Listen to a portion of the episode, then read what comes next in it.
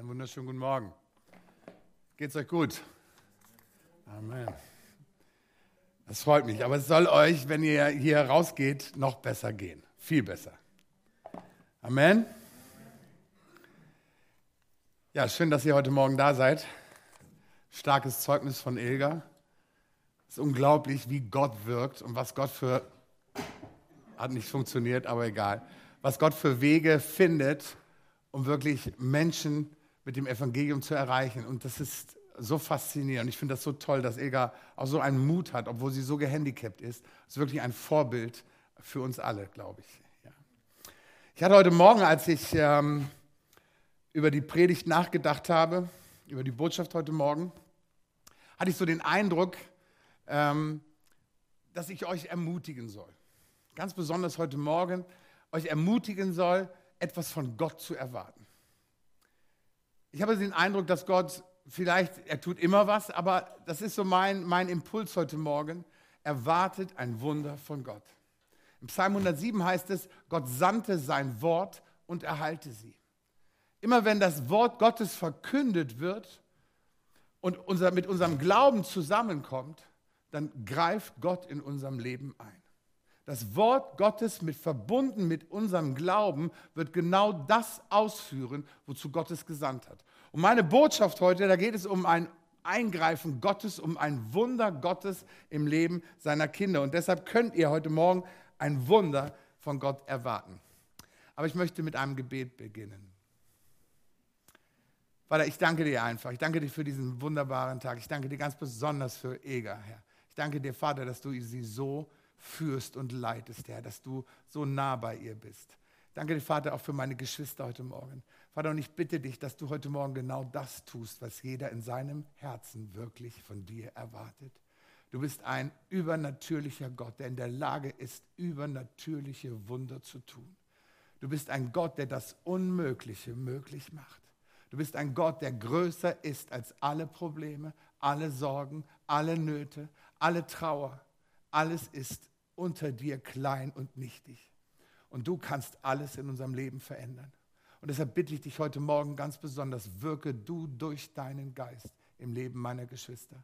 Die, die heute hier sitzen und die, die am Livestream sind. Heiliger Geist, bring du in ihren Herzen das hervor, was sie heute Morgen von dir erwarten.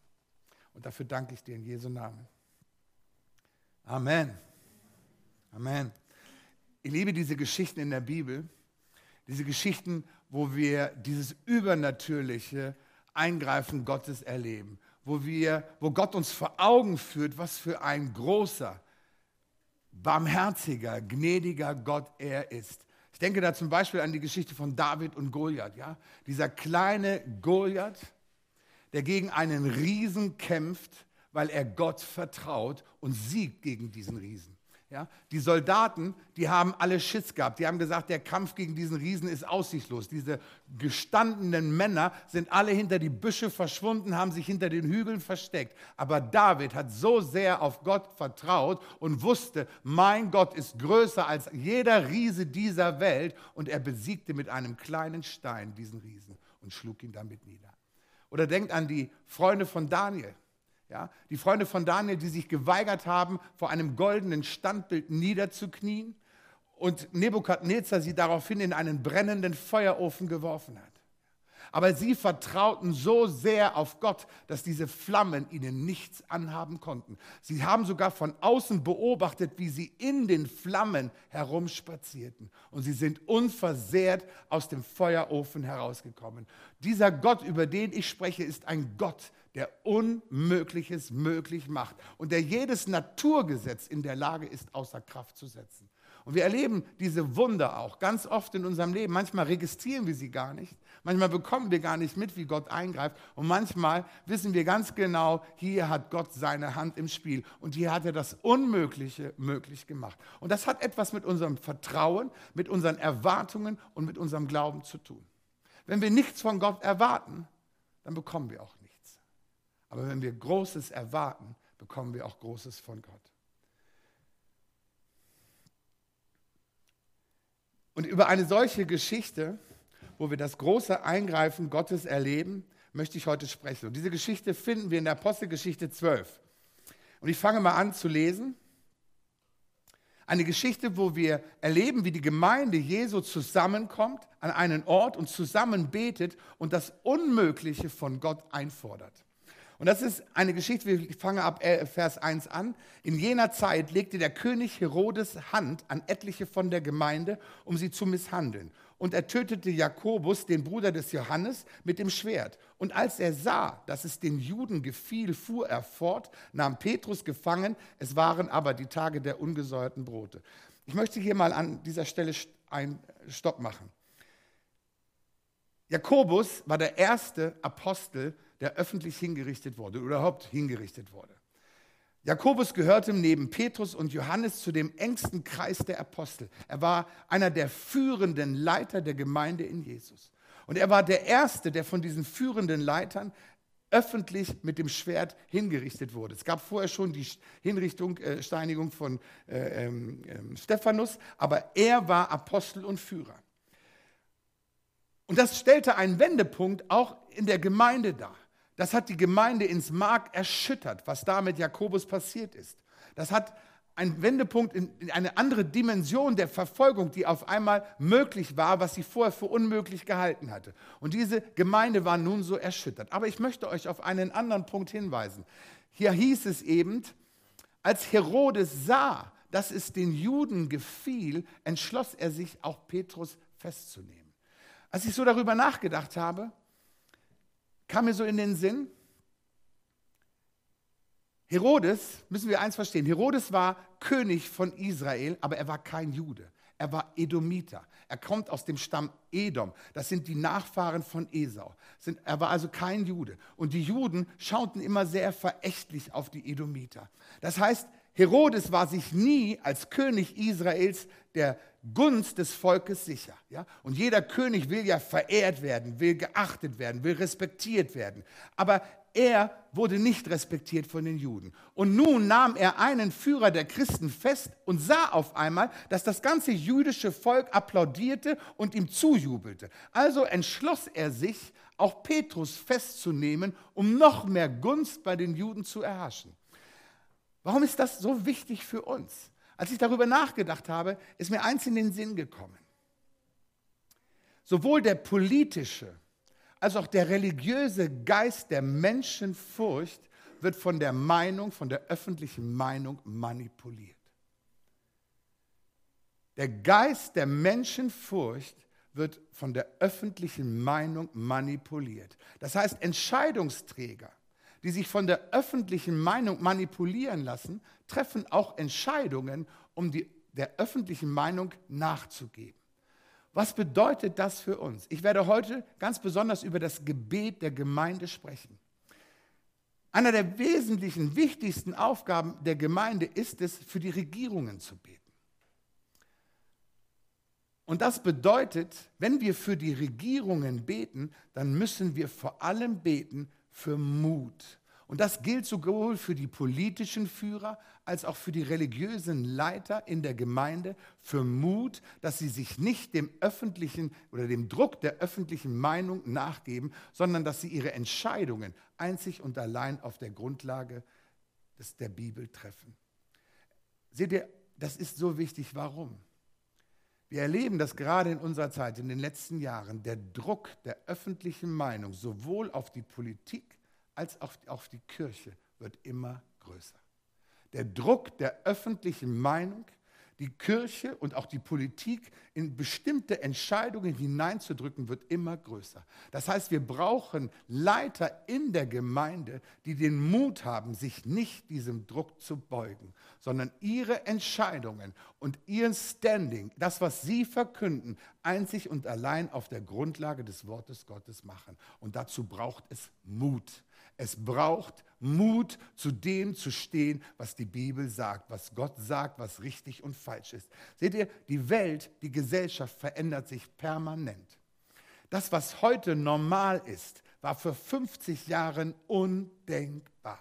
So sehr haben wir uns in den letzten 10, 20, 30 Jahren verändert. Die Gesellschaft verändert ständig ihre Sicht auf die Dinge, aber der Gott der Bibel verändert sich niemals. Und er ändert auch niemals seine Sicht auf die Dinge. Und deshalb brauchen wir immer mehr Mut. Mut, zu dem zu stehen und uns nicht dem Druck der Gemeinde zu beugen. Das ist ein ganz wichtiger Punkt, für den wir beten sollten, wenn wir für die Regierenden beten. Lesen wir mal weiter. Apostelgeschichte 12 ab Vers 4. Und als er ihn festgenommen hatte, also als Herodes Petrus festgenommen hatte, warf er ihn ins Gefängnis und übergab ihn in vier Abteilungen von je vier Kriegsknechten zur Bewachung, in der Absicht, ihn nach dem Pessa dem Volk vorzuführen. So wurde Petrus nun ins Gefängnis gebracht, von der Gemeinde aber wurde unablässig oder anhaltend für ihn zu Gott gebetet. Also Petrus wurde nicht gleich hingerichtet, sondern er wurde erstmal ins Gefängnis gebracht. Und zwar deshalb, weil zurzeit das Pessach-Fest äh, stattfand. Pessach ist eines der höchsten Feiertage in Israel. Da feiern die Israeliten die Befreiung aus der Gefangenschaft Ägyptens. Und Herodes wusste genau, in diesen sieben Tagen kann er niemanden öffentlich hinrichten. Und sein Ziel war es ja, die Gunst bei den Juden zu bekommen. Also brachte er ihn ins Gefängnis. Interessant ist, wie er ihn bewachen ließ. Also ihr müsst euch vorstellen, Petrus war 24 Stunden in der Zelle an zwei Soldaten gekettet, einer rechts, einer links. Und zwei Soldaten standen vorne vor der Tür und bewachten ihn. Das würde man heute als ein Hochsicherheitstrakt nennen. Dieser Petrus, der eigentlich überhaupt nichts verbrochen hatte, wurde wie ein Schwerverbrecher in Ketten gelegt, weil Herodes offensichtlich Angst hatte, da könnte noch irgendwas passieren, ja, diese Christen haben einen Gott, vielleicht, ja, muss ich ihn besonders bewachen, damit der sich ja nicht befreien kann. Also Petrus wurde rund um die Uhr bewacht und als die Gemeinde hörte, nachdem der Schock über den Tod, über die Ermordung Jakobus immer noch in ihren Knochen war, als die Gemeinde davon hörte, entschloss sie sich an einen Ort, sich zu versammeln und einmütig eines Geistes anhalten, für Petrus zu beten. Interessant ist, habe ich auch darüber nachgedacht, wenn wir die Apostelgeschichte lesen, wir finden nicht eine einzige Stelle, wo es heißt, dass die Christen für Jakobus gebetet haben. Ich will damit keinesfalls sagen, dass sie nicht für Jakobus gebetet haben. Sie haben sicherlich für Jakobus gebetet. Aber offensichtlich war hier etwas anders, sonst hätte der Herr sich nicht entschieden, genau das zu vermerken und für die nachfolgenden Generationen von Christen niederzuschreiben. Warum? Weil wir hieraus etwas lernen können. Also, lesen wir mal weiter. Ab Vers 6. Als nun Herodes ihn vorführen wollte, schlief Petrus in jener Nacht zwischen zwei äh, Kriegsknechten mit zwei Ketten gebunden und Wächter vor der Tür bewachten das Gefängnis. Ich finde das unglaublich. Ja. Der liegt im Gefängnis, kleiner Petrus, kleiner Fischer, die Soldaten, das waren Brocken, ja, rechts und links, und er hat die Ruhe weg und schläft neben denen. Das sagt ja schon was, wie sein innerer Zustand war, ja. Ruhig, entspannt, gelassen. Sonst hätte er nicht schlafen können. Also er schläft. Und siehe, ein Engel des Herrn trat hinzu und ein Licht erglänzte in dem Raum.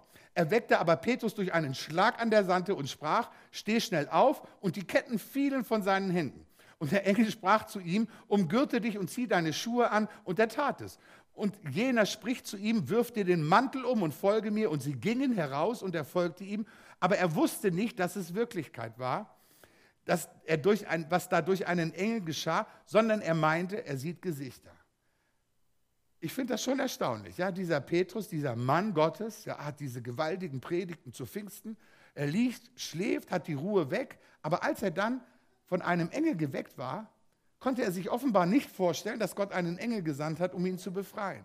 Kennt ihr das, wenn man so in so einem Halbschlaf ist, dass man manchmal so wirre Sachen noch träumt, ja, oder so Bilder vor sich hat? Ich glaube, so eine, so eine Situation war das. Er ist wohl wach gewesen, aber hatte so das Gefühl, halb er schläft noch und dann waren da solche Bilder. Also er hat nicht gleich verstanden, dass Gott es ist, der ihn hier durch einen Engel befreit. Gehen wir weiter. Als sie aber durch die erste und zweite Wache hindurchgekommen waren, standen, äh, standen sie vor einem eisernen Tor, das zur Stadt führt. Und dieses öffnete sich ihnen von selbst. Und sie traten hinaus und gingen eine Gasse weit, und mit einem Mal verließ der Engel ihn. Also sie gingen durch das Tor, gingen eine Gasse und dann verschwand der Engel. Und dann heißt es, da kam Petrus zu sich und sprach, nun weiß ich, dass der Herr seinen Engel gesandt hat und mich errettet hat aus der Hand des Herodes und von allem, jetzt hör zu, von allem, was das jüdische Volk wollte. Und er besann sich und ging zum Haus der Maria, der Mutter des Johannes, mit Beinamen Markus, wo viele versammelt waren. Petrus wusste ganz genau, warum er im Gefängnis war. Er hatte nichts verbrochen. Es gab keinen einzigen Anklagepunkt. Er wusste genau, dass Herodes ihn nur deshalb festgenommen hatte, um Gunst bei den Juden zu bekommen, um noch mehr Applaus bei den Juden zu bekommen. Und dann heißt es weiter, als nun Petrus an die Haustür klopfte, kam die Magd namens Rode herbei, um zu horchen. Und als die Stimme des Petrus erkannte, machte sie vor Freude die Tür nicht auf, sondern lief hinein und meldete, Petrus steht vor der Tür. Sie aber sprachen zu ihr, du bist von Sinnen. Aber sie bestand darauf, dass es er sei. Da sprachen sie, nein, es ist ein Engel. Also eins wissen wir auf alle Fälle, die ersten Christen glaubten schon mal an die Existenz von Engeln. Ja, auch Petrus glaubte an die Existenz von Engeln. Das ist ein sehr spannendes Thema. Petrus fuhr also vor zu klopfen und sie öffneten, sahen ihn und erstaunten sehr. Er gab ihnen aber mit einer Hand ein Zeichen, dass sie schweigen sollten und erzählte ihnen, wie der Herr ihn aus dem Gefängnis geführt hatte. Er sprach aber, melde dies dem Jakobus und den Brüdern und ging hinaus und zog an einen anderen Ort das einmütige Gebet der Gemeinde. Darüber möchte ich heute sprechen oder das möchte ich hervorheben. Was wir aus dieser Geschichte lesen können. Wir lesen zum Beispiel in Apostelgeschichte 4, 24, da heißt es über die Gläubigen der Gemeinden, sie erhoben einmütig ihre Stimme zu Gott. Und dann schreibt Paulus in Römer 15, 5 und 6, der Gott des Ausharrens und des Trostes, aber gebe euch untereinander eines Sinnes zu sein. Jesus Christus gemäß, damit ihr einmütig mit einem Mund den Gott und Vater unseres Herrn Jesus Christus lobt. Was ist dieses einmütige Gebet, das so viel Kraft freigesetzt hat, dass Gott darin, daraufhin einen Engel sandte, um Petrus aus einer unmöglichen Lage zu befreien. Was ist dieses einmütige Gebet? Das Wort einmütig findet ihr übrigens sehr, sehr oft. Wir haben in den letzten Wochen über Einheit gesprochen, Einheit der Gemeinde. Äh, Michael hat über Eintracht gesprochen. Letzte Woche hat Karl über Harmonie unter den Gläubigen gesprochen.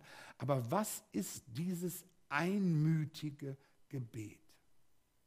Das Wort einmütig bedeutet, im, eines Sinnes zu sein, übereinzustimmen, ein und dasselbe zu wollen. Ja? Es bedeutet, wie zusammen, wie eine Stimme zu sein. Wo also nicht ein ganzer Chor von vielen Stimmen, sondern wo die Gemeinde kommt und wie eine Stimme vor Gott anbetet. Seht ihr, normalerweise ist es so, wenn wir uns zu unseren Gebetsstunden hier in der Gemeinde treffen, und ich denke, das ist überall auf der Welt so, dann kommt jeder so mit seiner Agenda, mit dem, was er auf dem Herzen hat, in die Gebetsstunde. Und dann kommen wir zusammen und wir beten. Manchmal ist es natürlich auch so, dass wir vorher schon sagen, wir haben die und die Gebetsanliegen. Aber wir kommen zusammen. Der eine betet für die Jugend, der andere betet für die Kranken, der nächste betet für Israel. Dann beten wir für die Mission, für die Evangelisation. Also wir haben eine ganze Vielzahl von Themen. Und das ist auch richtig und das ist auch wichtig und das ist auch gut.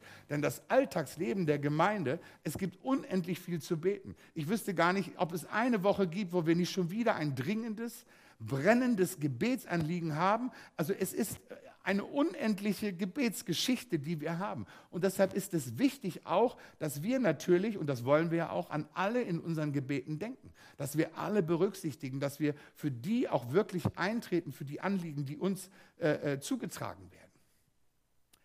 Aber so laufen die meisten Gebetsstunden der Gemeinde ab, dass wir eine, ich sage mal, so eine Art Fürbitteliste haben, die wir abarbeiten und wo wir dann gemeinsam auch zustimmen, natürlich, wenn einer betet und wir sagen Amen, wir stimmen die zu, wir sind dann schon eines Sinnes, aber es ist doch nicht das einmütige Gebet. Und den Unterschied möchte ich heute sagen. Gebet ist die wichtigste Aufgabe, die Gott der Gemeinde gegeben hat. Wichtiger als Evangelisation, wichtiger als Mission, wichtiger als alles andere. Und wisst ihr warum? Weil nichts von dem ohne Gebet funktionieren würde. Weder die Evangelisation würde richtig funktionieren, noch die Mission. das Fundament von allem anderen, was die Gemeinde tut, ist das Gebet. Und deshalb ist das Gebet die wichtigste, dringendste, bedeutendste Aufgabe der Gemeinde, wo alles andere erstmal nachstehen muss. Gebet ist das Fundament. Gebet ist der Schlüssel, durch das Gott im Leben von Menschen in der Gemeinde überhaupt eingreift. Eger hat vorhin gesagt, den Arm Gottes bewegen. Gebet setzt die Kraft frei, um den Arm Gottes zu bewegen. Lass mich Folgendes sagen, das ist ganz wichtig. Jedes Gebet ist wichtig, ist richtig, ist gut und ist auch wertvoll in den Augen Gottes. Und zwar ganz egal, ob du alleine in deinem Kämmerlein betest, ob du zu Hause deine Gebetszeiten hast, ob wir hier in die Gemeindestunde, in den Anbetungsabend kommen und unsere Gebetszeiten haben. Jedes Gebet ist gut, ist wertvoll und ist wichtig. Weil Gebet bedeutet, Gemeinschaft mit Gott zu haben. Deshalb freut Gott sich über jedes Gebet, weil Gebet bedeutet, ich komme in deine Gegenwart. Gebet bekommt, bedeutet, ich komme zu meinem Vater und bringe ihm seine, meine Sachen. Ja. Und wir haben einen Gott, der auch Gebete erhört. Amen. Und deshalb ist Gebet auch etwas, was Freude in unser Leben hineinbringt weil wir merken, wie Gott durch unsere Gebete in unserem Leben, im Leben der Gemeinde und auch im Leben derer, für die wir beten, etwas tut.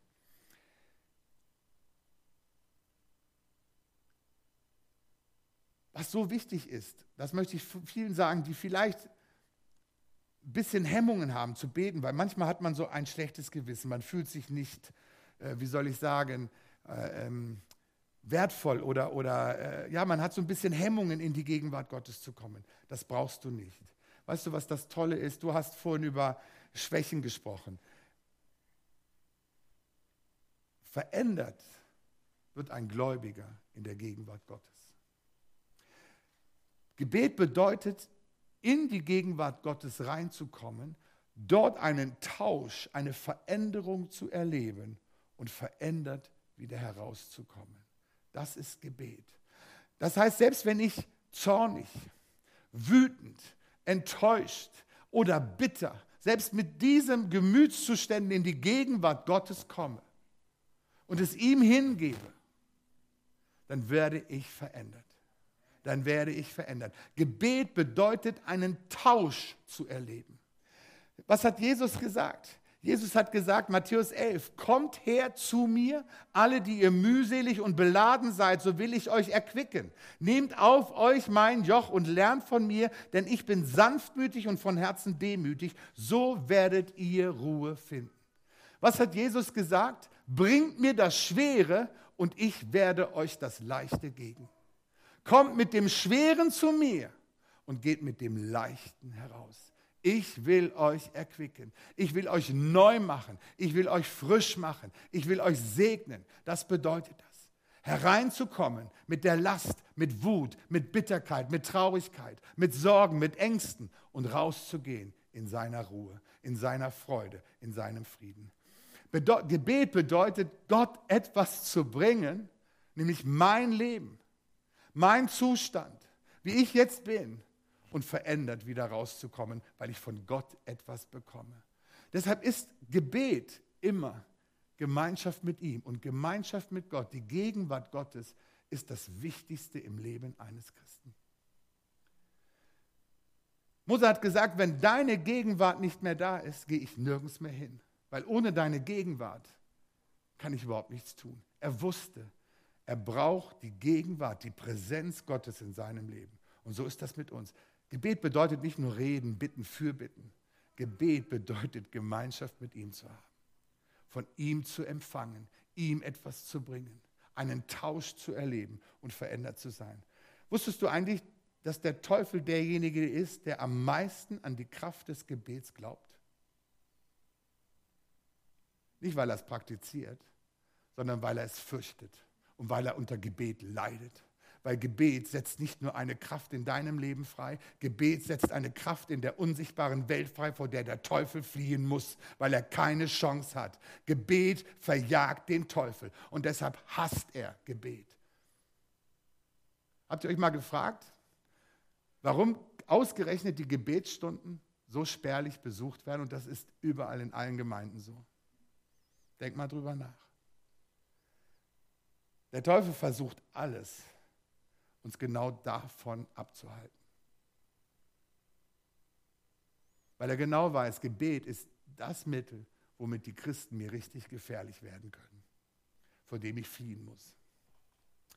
Gebet ist der Schlüssel, um das übernatürliche Eingreifen Gottes zu ermöglichen. Und das ganz besonders, wenn die Gemeinde zusammenkommt und zwar einmütig ihre Stimme erhebt. Ich werde da gleich nochmal drauf eingehen, was das bedeutet, diese Einmütigkeit. Ganz besonders, wir haben ja schon viel jetzt gehört, wie sehr Jesus auch den Schwerpunkt auf Einheit legte. In seinem letzten Gebet hat er dem Vater gesagt, Vater, ich bitte dich darum, lass sie eins sein, wie auch wir eins sind. Lass sie so eine Einheit bilden untereinander, wie wir eins sind. Einheit ist ein ganz, ganz wesentlicher Schlüssel für ein siegreiches Gebetsleben. Seht ihr, manche Situationen, manche Situationen erfordern es, weil sie so dringend sind, so schwerwiegend sind, so brisant sind, erfordern es, dass die ganze Gemeinde sich versammelt und für eine Sache einsteht und so lange im Gebet durchhält, bis sie genau das erlebt, was Jesus gesagt hat, seinen Ruhe, bis der ganze Frieden über die ganze Versammlung kommt. Und die Gemeinde in Jerusalem wusste, nachdem Jakobus hingerichtet wurde, es reicht jetzt nicht mehr aus, wenn jeder alleine in seinem Kämmerlein betet. Wir müssen jetzt zusammenkommen. Wir müssen zusammenkommen und gemeinsam unsere Stimme vor Gott erheben und einmütig vor Gott für Petrus einstehen. Was bedeutet es nun, gemeinsam einmütig zu beten? Es bedeutet vor allem erstmal, dass du deine eigene Agenda, deine eigenen Anliegen niederlegen musst. Es bedeutet, dass du dich mit dem eins machst, um was es jetzt wirklich geht. Und das ist manchmal gar nicht so einfach, weil wir alle unsere Anliegen haben. Wir haben alle etwas auf dem Herzen. Es ist ganz, ganz schwierig, wirklich eine Gruppe zu finden, die sagt, alles andere ist jetzt nicht wichtig. Wir beten jetzt so lange für die eine Sache, wir beten so lange, bis wir diesen Frieden Gottes, diese Ruhe erleben, bis das Drängen, bis die Last von uns abfällt und die Freude in uns aufsteigt. Ich kann mich entsinnen, vor etlichen Jahren, 10, 12 Jahren, wir hatten einen sehr starken Israel-Gebetskreis und gab, waren ständig Kriege. Wir hatten ständig, äh, waren Auseinandersetzungen, ob das im Gaza war, das war mit Libanon. Und wir hatten ständig, wir versammelt jedes Mal, wenn es Angriffe kamen, haben wir uns versammelt und wir haben manchmal eine ganze Nacht durchgebetet. Für diese eine Sache, für Frieden, für Bewahrung. Es ging um einen Punkt. Und ich weiß, manchmal war es so, auf einmal kam eine, eine Ruhe über uns alle. Wir waren eine Gruppe von fünf, sechs Leuten, aber da kam auf einmal ein Friede rein. Und wir wussten durch diesen Frieden, es ist gut. Wir wussten, Gott greift ein. Wir wussten nicht, was er tut, aber wir hatten Frieden im Herzen. Die Last ist abgefallen. Und das ist etwas anderes. Da geht es nicht um äh, Punkt 1, Punkt 2, Punkt 3 und jetzt haben wir anderthalb Stunden, sondern da geht es, wir gehen rein. Wir beten für diese eine Sache. Jeder einmütig. Das bedeutet nicht, dass wir alle dasselbe wiederholen, sondern ich komme gleich drauf, was es bedeutet. Aber wir beten für diese eine Sache und wir beten so lange, bis der Friede Gottes in unsere Herzen kommt. Das kann nach einer Stunde sein, das kann nach einer Viertelstunde sein, das kann aber auch vielleicht nach sechs Stunden sein. Das ist anhaltendes Gebet, einmütiges, anhaltendes Gebet, so lange, bis Gott mit seinem Frieden hineinkommt. Interessant ist übrigens, dass die Gemeinde in Jerusalem offenbar diesen, diesen Punkt nicht mitbekommen hat. Sie waren ja noch am Beten, als Petrus klopfte. Und weil sie noch am Beten waren, konnten sie sich gar nicht vorstellen, dass Gott schon längst gehandelt hat. Sie haben also offenbar diese Ruhe nicht empfangen. Sie waren so inbrünstig und so vertieft in ihren Gebeten, dass sie gar nicht mitbekommen haben. Petrus war schon längst befreit und er stand schon vor der Tür. Also haben sie gesagt, du musst von Sinnen sein. Ja? Was können wir daraus lernen? Daraus können wir nämlich auch etwas lernen. Was hat die Gemeinde offensichtlich nicht getan? Und das ist jetzt der entscheidende Punkt, wenn es um dieses einmütige Gebet. Wusstet ihr übrigens, dass man Einheit nicht produzieren kann? Man kann, wir können nicht Einheit herstellen. Wir können die Einheit bewahren. Und wer ist das Band der Einheit, mit dem Gott uns verbunden hat? Es ist der Heilige Geist. Es ist der Heilige Geist, durch den wir alle mit Gott verbunden sind. Wenn ich früher viel unterwegs war, egal wo du bist auf der Welt, wenn du mit Christen, wiedergeborenen Christen zusammenkommst, du spürst dieses Band der Einheit. Du spürst diese Verbindung, dieses unsichtbare Band durch den Heiligen Geist. Man ist auf einmal sofort so. Es ist so, als würde man einen schon längst kennen. Man tauscht sich aus und hat eine Freude miteinander. Warum? Weil wir diese Einheit durch den Heiligen Geist in uns tragen. Und deshalb ermahnt Paulus uns auch, bewahrt diese Einheit. Nicht produziert sie, sondern bewahrt sie. Indem ihr nicht streitet und auf Kleinigkeiten pocht, sondern wie, wie Eugen das vorhin gemacht hat, wenn irgendetwas ist, geht vor die Gemeinde, geht zu demjenigen hin, tut Buße, damit nichts zwischen euch kommt. Denn das ist genau das, was auch das Gebet verhindert, damit Gott reagiert. Wenn wir, wenn wir in Zwist uns hier zusammen versammeln und alles, was äh, noch tausend Sachen zwischen uns sind, dann ist diese Einmütigkeit nicht da. Dann können wir sie vorgaukeln oder heucheln, aber sie ist nicht da. Einmütigkeit, Einheit ist der Schlüssel, ein ganz wesentlicher Schlüssel. Was war das Problem bei der Gemeinde in Jerusalem? Sie hatten Pfingsten erlebt, sie waren erfüllt und getauft im Heiligen Geist, sie haben in Zungen gesprochen. Sie hatten also dieses Band drin, aber sie haben nicht auf den Heiligen Geist reagiert. Sie haben nicht auf den Heiligen Geist reagiert. Einmütiges Gebet funktioniert über die Dauer nur, wenn wir die Führung, die Gebetsleitung dem Heiligen Geist übergeben und ihn reden lassen und das beten, was er uns aufs Herz gibt. Wir kommen rein mit unserem Gebetsanliegen, wir beten so lange, bis der Geist Gottes auf einmal uns bewegt, unsere Herzen erfüllt. Und dann betet der eine das aus, der andere das aus. Das ist wie ein Baumkuchen, der Schicht für Schicht aufgebaut wird, wo der Geist Gottes immer weiß, worum es geht und uns führt. Seht ihr, wir sehen nur das Äußere, das äußere Problem. Aber der Heilige Geist sieht das Innere. Wenn du in der Seelsorge bist und Menschen mit einem Problem kommen, ich kann nur das Äußere erkennen. Ich kann nur das sehen, was er mir sagt oder wie, die Umstände erkennen. Aber der Heilige Geist sieht die Wurzel. Er sieht den Kern des Problems und er kann deine Gebete genau dahin lenken. Manchmal, wenn du für, für äh, Leute betest um Befreiung ja, und du betest für sie frei, aber du hast nicht erkannt, was der Grund ihrer Bindung ist, dann nützt ihnen die Befreiung nichts, weil sie ratzfatz wieder gebunden sind. Der Geist Gottes sieht es. Und deshalb ist der Heilige Geist der beste Gebetspartner, den wir hier in der Gebetsstunde haben können, aber auch zu Hause. Weil er nicht nur das Problem kennt, weil er nicht nur weiß, was es braucht, um den Sieg zu erringen, sondern weil er auch derjenige ist, der den Willen des Vaters und des Sohnes ausführt. Römer 8, 26, 27, kannst du das mal anschlagen? Da heißt es ebenso, kommt aber auch der Geist unserer Schwachheiten zu Hilfe, denn wir wissen nicht, was wir beten sollen, wie es sich gebührt, aber der Geist selbst tritt für uns aus mit unaussprechlichen Seufzern. Der aber die Herzen erforscht, weiß, was das Trachten des Geistes ist, denn er tritt so für die Heiligen ein, wie es Gott entspricht.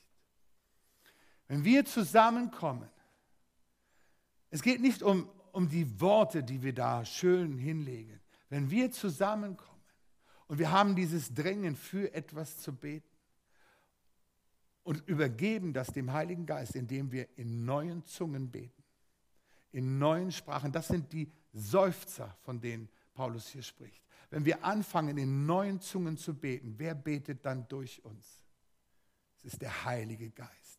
Gott selbst betet zu uns zum Vater und er weiß, was es bedarf. Er betet genau das, was es braucht. Nichts ist effektiver, ist besser, als durch und mit dem Heiligen Geist zu beten. Das ist das Effektivste, was wir überhaupt machen können. Das ist das, wo, wo wirklich Gott auf den Punkt kommt. Und das ist etwas, was so verhindert wird und auch so verloren gegangen ist auch in der Gemeinde. Wir beten zwar auch viel in Zungen, jeder für sich zu Hause und Paulus sagt, es ist gut. Es geht auch nicht um die Auslegung. Das geht hier nicht darum, dass wir die Zunge auslegen, sondern wenn wir in den Gebetsstunden zusammenkommen und der Geist Gottes durch uns betet, dann wird eine Kraft freigesetzt, die wir mit Worten gar nicht herstellen können. Und Gott tut. Und Gott tut, was wir beten.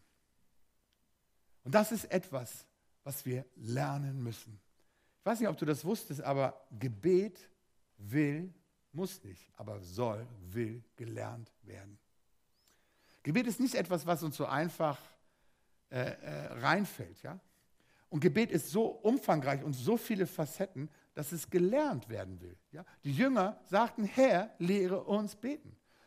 Da hörst du nirgends in der Bibel, dass sie sagten, Herr, lehre uns predigen. Herr, lehre uns evangelisieren. Herr, lehre uns dies. Nein, wir hören, Herr, lehre uns beten. Weil sie wussten, es braucht Lehre, es braucht Informationen, es braucht ein Vorbild, um zu lernen, wie wir richtig beten können.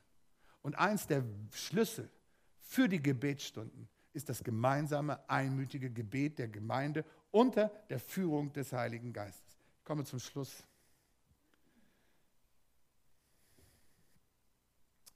Ich glaube, und das spüre ich schon seit einiger Zeit, ich habe mir ein paar Notizen gemacht, wann ich das letzte Mal, jedes Mal, wenn ich so der Geist Gottes zu mir redet, oder dann schreibe ich mir das auf. Guter, guter Rat, weil manchmal ja, hast du Eindrücke und du kannst sie gar nicht zuordnen. Wir sind gerade im Hauskreis, sprechen über Prophetie, über die Gabe der Prophetie, äh, über die unterschiedlichen, unterschiedlichen Stufen der Prophetie.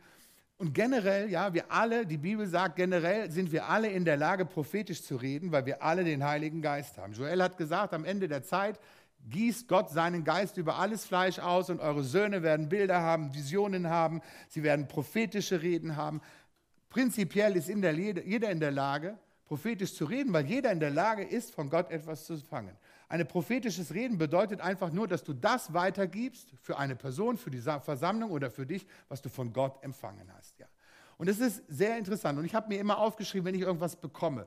Ich schreibe mir manchmal Bibelverse auf, ohne zu wissen, was sie jetzt für eine Bedeutung haben oder eine Bild oder Eindrücke. Und manchmal, wenn ich dann auf diese Zettel gucke, dann entsteht so ein Bild. Und ein Bild, was ich seit Dreivierteljahr oder eine Sache, die ich seit einem Dreivierteljahr immer wieder notiere und wo ich spüre, ist, dass wir merken das, glaube ich, schon vereinzelt, dass Gott hier in der Gemeinde etwas verändert. Aber, und das glaube ich, dass Gott uns auf eine ganz neue Stufe unseres Gebetslebens hier in der Gemeinde heben möchte. Wisst ihr, ich bin Gott so dankbar für diese Gemeinde. Ich bin vor allem dankbar, dass diese Gemeinde, wir sind nicht perfekt, überhaupt nicht. Aber wisst ihr, was diese Gemeinde hat? Sie hat ein Herz, in den Riss für andere zu treten. Und das nicht nur im Gebet, sondern auch ganz praktisch. Und da kann ich nur wirklich allen danken, die wirklich auch für andere beten. Das ist so kostbar in den Augen Gottes. Das ist so wunderbar, wenn wir bereit sind, für andere in den Riss zu treten. Und es muss nicht immer stundenlanges Gebet sein. Seht ihr, Gott hört, manchmal reichen kurze Gebete aus der Not und Gott antwortet und tut etwas. Manchmal reicht sogar ein Gedanke. Ich weiß manchmal, dass ich nur Sachen nicht mal ausgesprochen habe, sondern gedacht habe und Gott hat sie getan.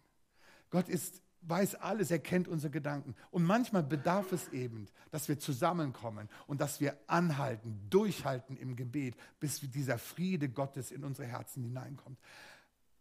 Und wir sind eine Gemeinde, die bereit ist, in den Riss zu treten. Und das ist schon mal ganz, ganz kostbar. Und ich glaube, das freut einen. Gott erwartet keine Perfektion. Nicht in eurem Leben, nicht in meinem Leben, nicht im Leben dieser Gemeinde. Aber Gott erwartet, dass wir auf das reagieren, was er für uns hat. Denn Gott möchte uns weiterbringen. Eugen, es ist, weißt du, wir kommen zu Gott so, wie sie sind. Aber dann, wenn wir kommen, geht es um Veränderung. Es geht um Wachstum. Es geht um Heranwachsen. Es geht um Dinge erkennen und ablegen und lassen. Es geht um nicht der Alte bleiben, sondern verändert werden, erneuert werden, weiterzugehen. Eine Stufe weiter, eine Stufe weiter, eine Stufe weiter. Und ich glaube, Gott möchte uns auf eine neue Ebene des Gebets heben. Und das bedeutet, ihr Lieben, auch den Mut zu haben, manchmal das Gewohnte abzulegen und auf den Geist Gottes zu warten, auf ihn zu reagieren und einfach mal sagen, Herr, hier bin ich. Hier bin ich. Ich lege alles ab. Ich lege alles ab. Führe du mich, leite du mich, bete durch mich, gib mir einen Gedanken und dann fangen wir an zu beten. Und ich bin mir sicher, wir werden Durchbrüche erleben, Durchbrüche erleben, Durchbrüche erleben, Durchbrüche erleben, weil der Heilige Geist, der vollkommene, perfekte, liebevolle, geduldige, warmherzigste Geist ist, den ihr euch vorstellen kann. Es ist Gott. Es ist Gott. Es ist Jesus. Es ist Gott durch den Heiligen Geist. Und deshalb lasst uns gemeinsam dieses Abenteuer eingehen. Und ich kann euch nur ermutigen, wir haben jetzt Corona, das ist alles alles schwierig im Moment, ja, auch die Gebetszeiten. Aber ich kann euch ermutigen, wenn es nur kleine Gruppen sind mal. Ich bin auch so dankbar für auch die kleinen Gruppen, die sich treffen zum Gebet. Fangt in den kleinen Gruppen an, wenn ihr auch Hemmungen vielleicht habt, wobei wir hier in den Anbetungsstunden auch nur kleine Gruppen sind. Aber fangt an, in der Gemeinschaft für eine Sache einzutreten, auf den Heiligen Geist zu warten, zu hören, zu reagieren und das zu beten, was er euch aufs Herz gibt. Seht ihr, als Jesus im Garten Gethsemane war, oder ich, sag mal was anderes, Jesus hat es so ausgedrückt. Johannes 4, 3, äh, 4, 34. Meine Speise ist, dass ich den Willen dessen tue, der mich gesandt hat und sein Werk vollbringt. Und als Jesus im Garten Gethsemane war, in den letzten Stunden vor seinem Tod und er auf dem Boden kniete und diese lange Gebetszeit hat, wo er übrigens auch für euch, für uns gebetet hat und wo er, wo er dann den Vater noch um Hilfe gebeten hat und gesagt hat, Vater, wenn es möglich ist, bewahre mich vor dem, was vor mir steht. Lass diesen Kelch an mir vorübergehen. Aber er hat Folgendes hinzugefügt. Nicht mein Wille, sondern dein Wille geschehe. Und genau darum geht es in unserem Leben. Es geht nicht um unseren Willen. Es geht nicht um deinen Willen. Es geht um Gottes Willen. Und das gilt auch für unser Gebetsleben. Wir kommen mit unserem Anliegen rein. Aber wir sagen, dein Wille geschehe, Herr. Leite und führe du uns. Und wir gehen mit dem Sieg und der Freude und dem Frieden und der Ruhe wieder heraus. Amen. Lass uns beten.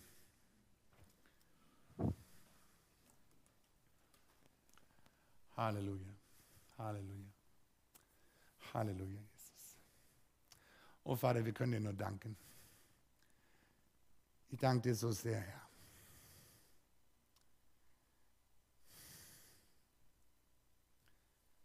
Danke dir so sehr.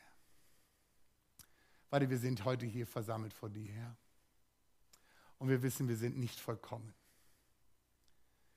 Wir haben alle Fehler. Wir haben Nöte. Manche haben Sorgen. Manche haben Probleme, die wie Riesen erscheinen. Aber eins steht fest, Herr, wir brauchen dich alle. Wir brauchen dich. Wir brauchen dein Eingreifen in unserem Leben. Wir brauchen deinen Frieden in unserem Leben. Wir brauchen deine Freude in unserem Leben. Wir brauchen diese Ruhe, die Petrus hatte, Herr. Diese Ruhe, unabhängig der Umstände, im Frieden zu sein mit dir und auch mit der Welt, versöhnt zu sein mit seinen Geschwistern, dass nicht zwischen uns steht. Herr, wir brauchen dich. Und wir brauchen dich auch für unser Gebetsleben, Vater. Ich bitte dich so sehr, Herr, dass wir eine Gemeinde werden, über die du schreibst, das ist mein Gebetshaus. Das ist mein Gebetshaus. Das sind meine Kinder, die für andere in den Riss treten, durch die ich hier arbeite. Gott möchte, dass wir in einer Partnerschaft mit ihm leben. Er hat sich da uns zu entschlossen. Er hat uns erwählt, mit ihm, uns zusammenzuarbeiten, mit uns und durch uns das in dieser Welt zu tun, was er tun möchte. Und das will er durch unser Gebet. Und er verachtet kein Gebet, egal wer betet, wie lange, wie kurz, wie kurz. Er liebt jedes Gebet. Er liebt jedes Gebet, weil er uns liebt. Er hat uns so lieb, dass er bereit war, das Kostbarste für uns zu geben. Vater, dafür danken wir dir. Du hast den Weg frei gemacht, den Weg frei gemacht, auch selbst in dieser Krise über den Dingen hindurch zu schweben, über den Umständen hindurch in deine Ruhe, in deinen Frieden zu kommen. Und Vater, so bitte ich dich heute Morgen, das, was jeder auf dem Herzen trägt, das, was seine Last ist, Herr. Heiliger Geist, dräng du ihn in, seine, in deine Gegenwart, dass er diesen Tausch erlebt, dass er diesen Tausch erlebt von dem Schweren zu dem Leichten von Jesus, von der Unruhe zur Ruhe. Und dafür danke ich dir heute Morgen. Halleluja, Halleluja, Halleluja, Halleluja.